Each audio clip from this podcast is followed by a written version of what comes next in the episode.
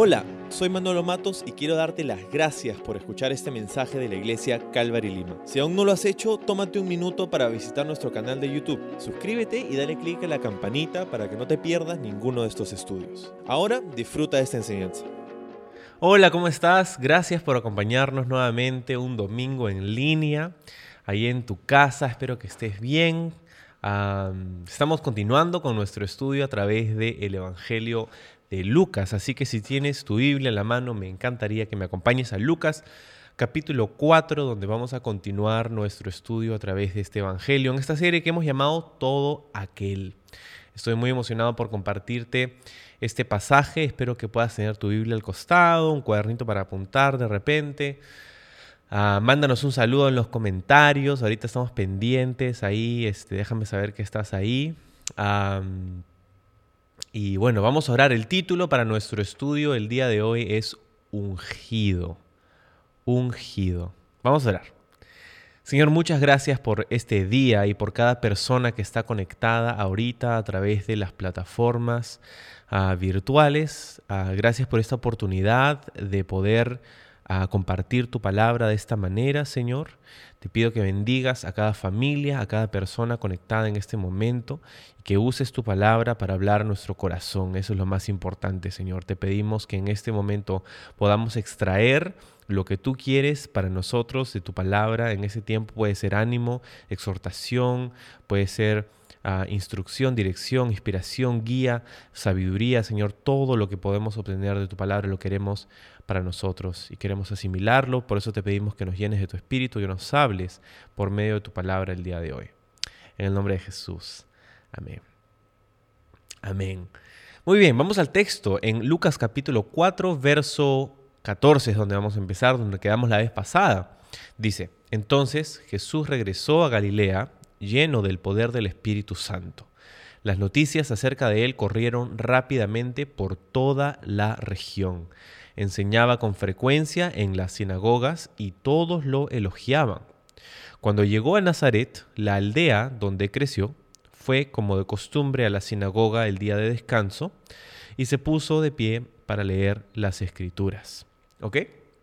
Entonces, el verso 14 nos dice que Jesús regresa a Galilea. Acuérdate que él ha estado en el desierto orando y ayunando por 40 días, donde ha sido tentado por Satanás y ha salido victorioso. Está lleno del Espíritu Santo, nos dice aquí también el texto, está lleno del poder del Espíritu Santo y regresa a Galilea. ¿Te puedes imaginar lo que era haber terminado este periodo de ayuno y haberle ganado a Satanás, ¿no? Este, y, o sea, cómo se sentía Jesús, qué expectativas tenía, ¿verdad? Este es el inicio verdaderamente de su ministerio público como tal, que duró más o menos tres años y medio, ¿no? Ese es el tiempo que dura el ministerio público de Jesús y vamos a, o sea, se podría dividir en tres etapas diferentes, ¿no? La primera etapa sería donde Jesús está ganando notoriedad, se está siendo conocido. La segunda etapa y central del ministerio público de Jesús sería donde Jesús goza de la mayor popularidad, ¿verdad? Es amado, querido, buscado por multitudes. Y la etapa final del ministerio público de Jesús es la etapa de rechazo, donde ya los líderes religiosos estaban buscando la manera de desaparecerlo, de, que Jesús ya no esté más, ¿verdad? Ya había llegado al, a su colmo, estaba eh, siendo peligroso para ellos, para su ¿no? status quo y, la gente estaba comenzando a abrir los ojos de pronto y este, comenzaron a, rechazarlo. Y esa es la etapa final que sabemos desemboca pues en la semana final eh, de la crucifixión. Nosotros conocemos esa historia y es ahí donde vamos a ver a través del Evangelio también estos tres movimientos del ministerio público de Jesús. Pero aquí es temprano temprano y nos dice pues que Jesús regresa a Galilea, que está al norte del país, al norte en Israel, lleno del poder del Espíritu Santo, con esta expectativa, ¿verdad? Como te decía, está eh, eh, llegando a, muchas personas, está yendo a, a, conversar con la gente, está predicando, está yendo a sinagogas, ¿verdad? Y las noticias, dice, acerca de él corrían rápidamente por toda la región. Curiosamente,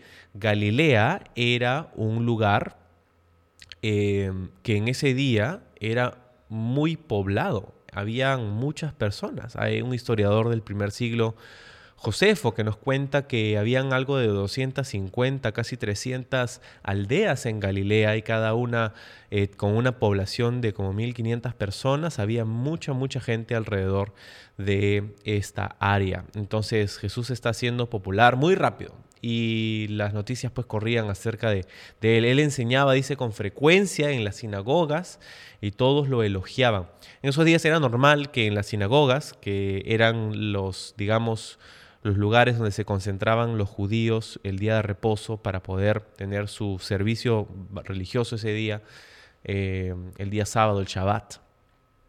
Y venían maestros, rabinos, que vivían en diferentes partes, viajaban, ¿no? conversaban, tenían sus reuniones juntos y dice que todos lo elogiaban, o sea, es, temprano en el ministerio de Jesús porque todos, lo, todos tenían algo bueno que decir acerca de él. Pero cuando llega a Nazaret, que dice el texto es la aldea donde él creció, eh, dentro del área de Galilea, em, dice que fue como de costumbre eh, a la sinagoga y que se puso de pie a leer las escrituras. Un par de datos para entender un poco el contexto. Nazaret era el lugar, pues como nos dice aquí el texto, donde Jesús había crecido.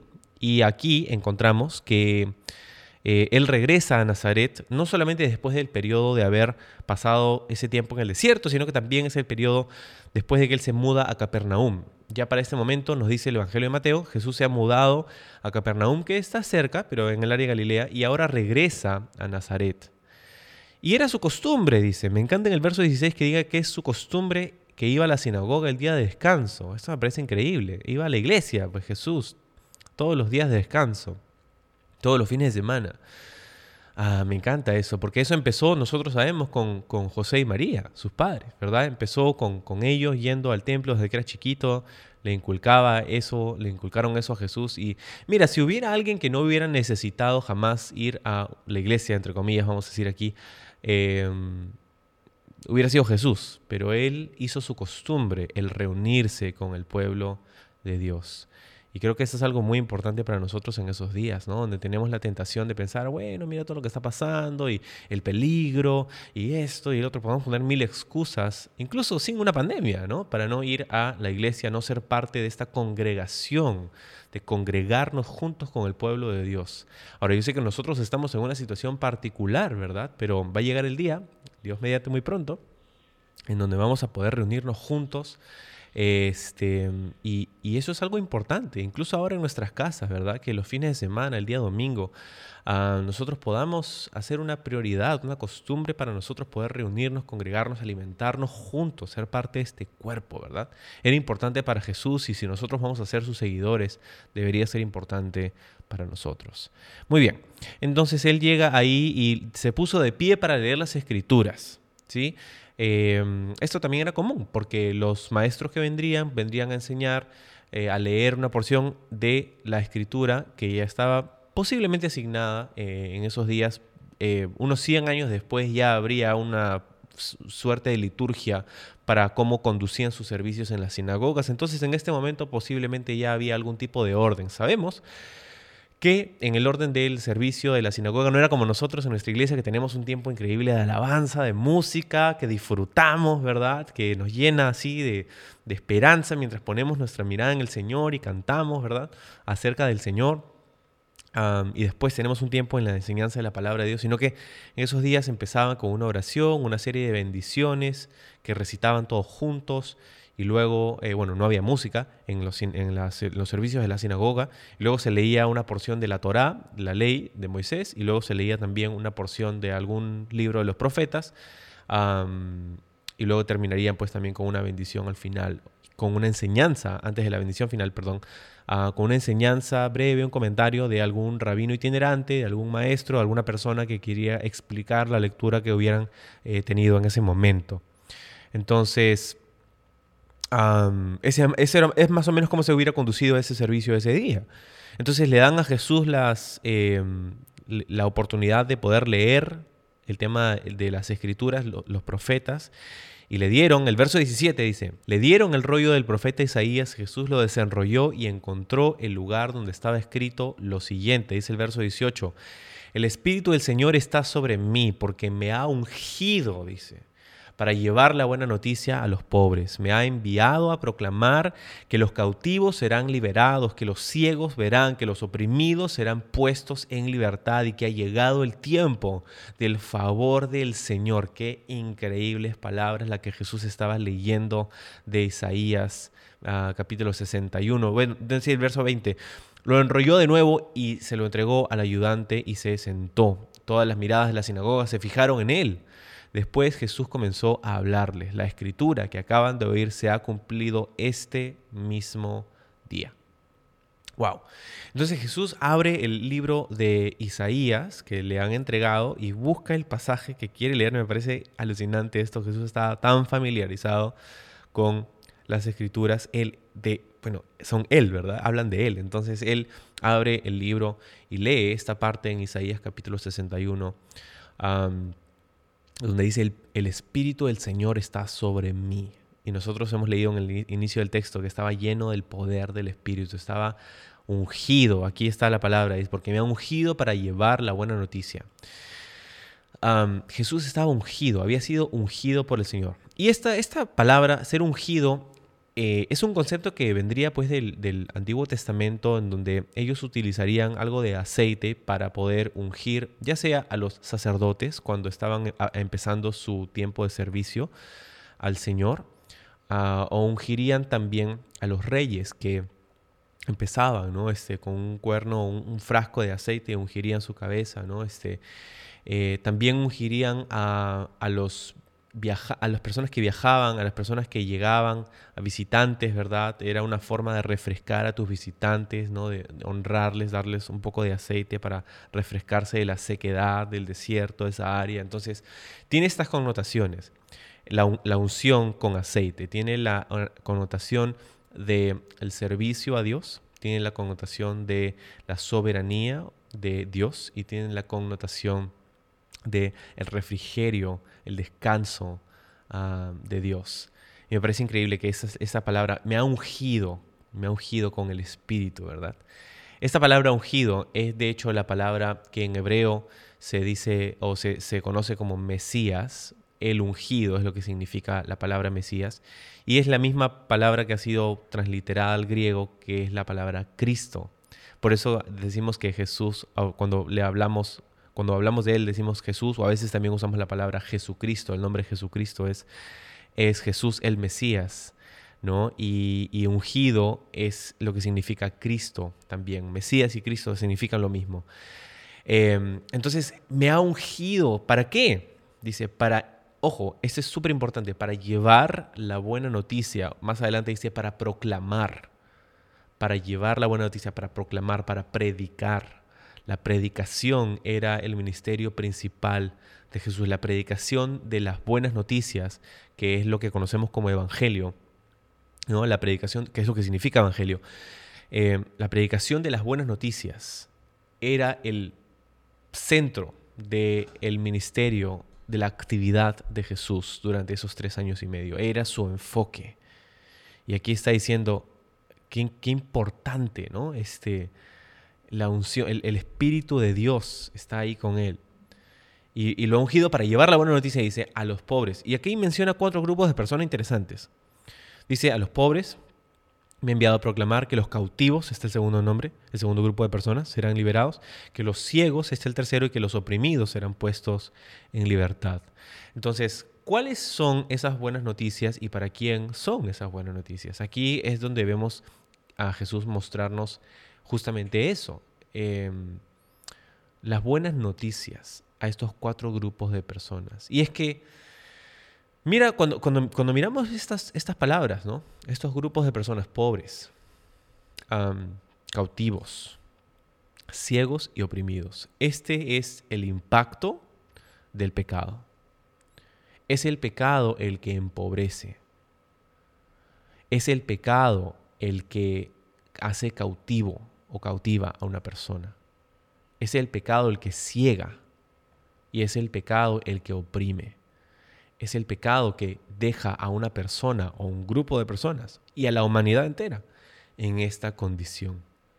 Y lo que Jesús está diciendo es que la solución para estos problemas es Él. es la buena noticia de Dios. ¿Y cuál es esa buena noticia? Es que mientras que nosotros hemos pecado y tenemos pecado, Él, mira lo que dice al final del verso 18, o perdón, 19, que ha llegado el tiempo del favor del Señor. El tiempo del favor del Señor también es, bueno, ha sido traducido así aquí, también puede ser el año favorable del Señor, que parece ser una referencia a algo que ellos estuvieran, estuvieran muy familiarizados con este concepto del año de jubileo. No lo dice textualmente así, pero era, es muy probable que se refiera al año de jubileo. Y lo que era el año de jubileo era básicamente un año cada 50 años en el que ah, en Israel se perdonarían todas las deudas. ¿no? Eh, imagínate eso, ¿no? tus deudas, tu tarjeta de crédito, tus préstamos hipotecarios, tus, este, todas tus deudas que tienes con tus amigos, todo. Un día te levantas y el año de jubileo vino y no debes nada nunca más. O sea, imagínate esa sensación, ¿no? Esa sensación de que todas tus deudas han sido perdonadas. Eso ocurriría y algunos creen que ese justamente era el año del jubileo, ese, ese, esa era la celebración que estaban haciendo y quizá esa era la razón por la que Jesús regresa a Nazaret. algunos lo, pueden ver así. Si, era o no, independientemente de eso, es lo que está diciendo aquí, que era el, el momento, ¿verdad? O sea, no era el año jubileo para las deudas físicas, pero el, el, año del jubileo, el momento en el que Jesús estaba viniendo a la escena para decirle a la gente, hey, tus deudas están siendo saldadas. Esa pobreza espiritual, esa, esa cautividad, esa ceguera moral, esa opresión, ¿verdad? Y, nosotros e, e, es, es muy fácil ver esa realidad tan horrenda en el mundo en este momento. Esto es lo que vemos suceder y, toca nuestras fibras más profundas al ver esto en el mundo, la condición en la que muchas personas se encuentran y, y mucha gente busca la solución a estos problemas en remedios que no verdaderamente funcionan. Llámese dinero. Vamos a echarle dinero al problema. No siempre el dinero es la solución llámese un, una persona, un líder carismático, un político, ¿verdad? O más allá de un político, un sistema económico. Eh, y, en fin, ¿no? Este, todas estas cosas que muchas veces buscamos como la solución a los problemas de la humanidad, pero sabes, Jesús está diciendo, el Espíritu de Dios está sobre mí y Él me ha ungido, me ha enviado para poder llevar esta buena noticia a estos grupos de personas, a estas personas. Y, decirles, proclamarles, predicarles que ha llegado el tiempo del favor del Señor. Ahora, mira lo que dice el 20. Lo enrolló de nuevo, se lo entregó al, ayudante y se sentó. Y todas las miradas estaban fijas sobre él. Se sentó. Esto hubiera sido normal, excepto con una, cosa interesante. Y es que ahí no termina el pasaje de Isaías. De hecho, ni siquiera el la, cita que está eh, citando, valga la redundancia, Jesús, no termina ahí, sino que una, una frasecita al final, ahí en Isaías, que dice que también no solamente es predicar eh, que ha llegado el tiempo favorable el año favorable del Señor, sino que también el día de la venganza de Dios contra todos sus enemigos. Esa parte, curiosamente, Jesús no la dice. Lo que me parece muy interesante porque Jesús estaba pues entonces separando esta profecía en, en dos tiempos diferentes porque Isaías dice que pues también vendría un día de la venganza de Dios contra todos sus enemigos, pero ese no es este día. Este día es el día del tiempo favorable del Señor. Qué alucinante ese, ese concepto, ese entendimiento de las escrituras. Jesús puedo entender que era, era dispensacional. No sé si sabes lo que es eso, pero básicamente Jesús veía un cumplimiento de Isaías en esta parte. ¿De quién escribió Isaías? De mí, hubiera dicho Jesús. ¿Y de cuándo? De ahora, de este momento. O sea, qué alucinante. Él cierra el libro, se sienta, como, los, como era costumbre en los rabinos en ese día, sentarse para poder enseñar después de la lectura. Y todos están escuchando, todos quieren, uy, ¿qué está pasando? No? ¿Qué dijo? No? Después, en el verso 21 dice, comenzó Jesús a hablarles, la escritura que acaban de oír se ha cumplido este mismo día. Todos hablaban de él y estaban asombrados con la gracia con la que salían las palabras de su boca. Dice, ¿Cómo puede ser? Se preguntaban, ¿no es este el hijo de José? Entonces Jesús les dijo, seguramente ustedes me citarán el proverbio que dice, médico, cúrate a ti mismo, para decirme, haz milagros aquí en tu propio pueblo, como los que hiciste en Capernaum. Pero les digo la verdad, ningún profeta es aceptado en su propio pueblo.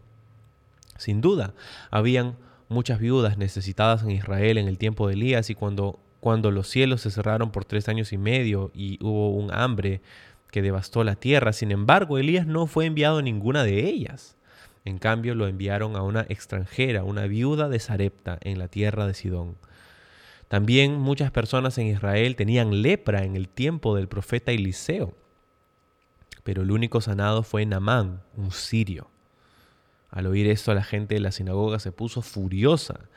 Se levantaron de un salto, lo atacaron y lo llevaron a la fuerza hasta el borde del cerro sobre el cual estaba construida la ciudad. Querían arrojarlo por el precipicio, pero él pasó por en medio de la multitud y siguió su camino. Entonces, estaban atentos para escuchar lo que Jesús tenía que decir al respecto de lo que acaba, acababa de leer. Y él entonces dice, este día se ha cumplido esta escritura. ¡Wow! ¡Qué increíble! ¿Cómo puede ser? Decían. ¿Cómo puede ser? ¿Cómo puede ser que este Jesús a quien nosotros conocemos, hey, no es este José, el hijo, del, el hijo de José, el carpintero? O sea, acuérdate que Jesús había crecido ahí. Ellos sabían quién era Jesús. No puede ser. Nosotros, mira el, rechazo y el menosprecio, que es un tema de este pasaje. Ese, ese es uno de los temas principales aquí, el rechazo de la gente hacia Jesús, pero no cualquiera. El rechazo de aquellos que se sentían familiarizados con Jesús el rechazo de aquellos que pensaban que conocían muy bien a Jesús y no podían creer que, creer que Él era el cumplimiento de estas profecías. Qué peligroso esto, ¿no? Qué peligroso el hecho de sentirse sobrefamiliarizado con la persona de Jesús, al punto de no querer escuchar lo que Él tiene que decir porque pensamos que ya lo hemos escuchado antes o que lo sabemos todo acerca de Él. Qué peligro, qué peligro para nosotros. Seguramente ustedes me dirán, dice Jesús aquí, médico, cúrate a ti mismo. O sea, básicamente Jesús entendía que lo que ellos estaban queriendo hacer o lo que le estaban pidiendo a Jesús es que Jesús haga todos estos milagros que dice había hecho en Capernaum y ellos lo sabían. Entonces, Jesús había estado haciendo algunos milagros en, en Capernaum y ellos habían escuchado esto y estaban esperando, ok, ¿cuándo lo haces aquí? Eres, eres nuestro, ¿no? De Nazaret, tú eres la camiseta de Nazaret, pues, ¿no? Y Jesús les dice que, básicamente no haría eso. Él, él no había ido para hacer milagros a Nazaret, sino para qué? Para predicar para predicar, para hablarles. La comunicación de las verdades de la palabra de Dios, de lo que Dios estaba haciendo, del plan de Dios. Ese era el propósito principal del ministerio de Jesús. Los milagros, los milagros y los prodigios, las señales, las sanidades, esas cosas Jesús las haría. Y las haría sin reproche, pero no eran la razón principal por la que Jesús estaba allí. La gente quería que las señales de alguna manera sean algún tipo de certificación, algún tipo de credencial para creerle a este que conocemos. ¿Y cómo sabemos que Él es incredulidad? Es incredulidad. Y Jesús lo percibe y no tiene temor de decirles a ellos que ese era exactamente el panorama. Ningún profeta es aceptado en su propio pueblo el peligro de la familiaridad. ¿Cuán familiarizados nos sentimos que estamos con Jesús? Quiero decirte, hay mucho más acerca de Jesús que no sabemos. Hay mucho más por descubrir. Tú sabes, este fin de semana, estos días que han pasado, celebramos con mi esposa 10 años de matrimonio. 10 increíbles años de matrimonio. Diez años en los que he aprendido a conocer a mi esposa mucho más de aquel momento en el que nos dijimos sí en el altar. Yo creo que hoy conozco a mi esposa mucho, mucho más de lo que la conocía al inicio y creo que nosotros nos conocemos mucho más ahora. Sin embargo, nos damos cuenta, incluso diez años después, de que hay mucho por descubrir todavía. Y nos emociona eso. Pero con Jesús A veces pensamos, ah, ya lo conozco, ah, ya lo escuché, ah, ya leí la Biblia, ah, ya la leí dos veces, ah, ya leí ese pasaje, ah, ya escuché, ya estudié el libro de Lucas. ¡Wow! Y podemos tener esta, esta mentalidad, esta incredulidad que puede pasar desapercibida, pero no para Jesús. ¿Necesitas una señal? ¿Necesitas que Jesús haga algo por ti para que tú le escuches, lo creas? Mm. Qué peligro. No, Jesús dice, y cita dos ejemplos de la historia de Israel.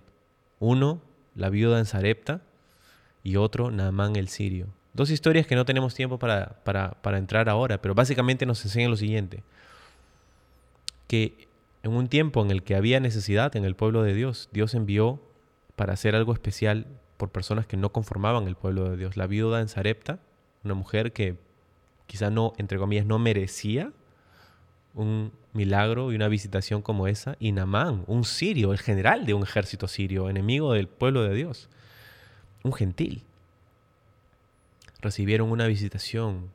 Dios hizo algo maravilloso en su favor. ¿Qué? Espera, ¿me está diciendo que Dios puede hacer algo maravilloso por una persona que yo no considero digna? es exactamente lo que te estoy diciendo. Ah, qué mensaje tan importante en estos días, en el que días en los que vemos tal división. Si no piensas como yo, entonces te bloqueo, te, mando comentarios feos en Facebook y por temas tan ridículos a veces. No caigas en eso. Porque, ¿qué sabes tú si quizá es un Namán sirio o una viuda de Zarepta a quienes Dios decide visitar y bendecir? No tengamos esta mentalidad, sino que veamos con gracia la necesidad que tiene cada persona de poder escuchar estas buenas noticias. Todos hemos estado dentro de por lo menos uno de esos cuatro grupos de personas, pobres, cautivos, ciegos, oprimidos. Y hemos escuchado que Jesús es la respuesta. Él es el que libera, Él es el que sana esa ceguera, él es el que nos da el espíritu y la libertad y la vida que tanto anhelamos. Bueno, la gente se puso furiosa y lo quiso descolgar, lo, quiso, lo quisieron tirar de un acantilado para apedrearlo por blasfemo, no sé. Pero era básicamente lo que estaban haciendo. Y Jesús dice que siguió su camino, pasó por medio de ellos y se fue. Yo creo que hubo algo milagroso acerca de esto, pero no nos indica el texto específicamente eso, pero la gente quiso matarlo. O sea, ya desde ese momento. Ese rechazo se hizo ahora evidente cuando fueron confrontados, ¿no? Y cuando nosotros somos confrontados muchas veces, de repente no por una persona, pero por una situación o una circunstancia, muchas veces cuando pasamos por un momento difícil, lo que está dentro de nosotros es lo que sale. Lo que sale a los comentarios de las personas con las que estás conversando o por Facebook o Instagram, tu red social, ¿verdad? Qué feo. Eso es lo que está dentro de mí, Señor, y eso es lo que te quiero entregar para que tú me sanes, me limpies, quites esa ceguera, esa opresión en la que podemos vivir, opresión y tiranía de pronto al pecado y a nosotros mismos. Jesús es la respuesta. Vamos a orar. Señor, gracias porque tú bendices, y das gracia y misericordia a los candidatos menos favorables, aquellos que nosotros pensamos que menos lo merecen, porque lo hiciste con nosotros un día. Ah, qué increíble pensar en el año favorable, en la etapa, el tiempo favorable hacia nosotros. Te bendecimos, te amamos. Llénanos de tu espíritu. En el nombre de Jesús. Amén.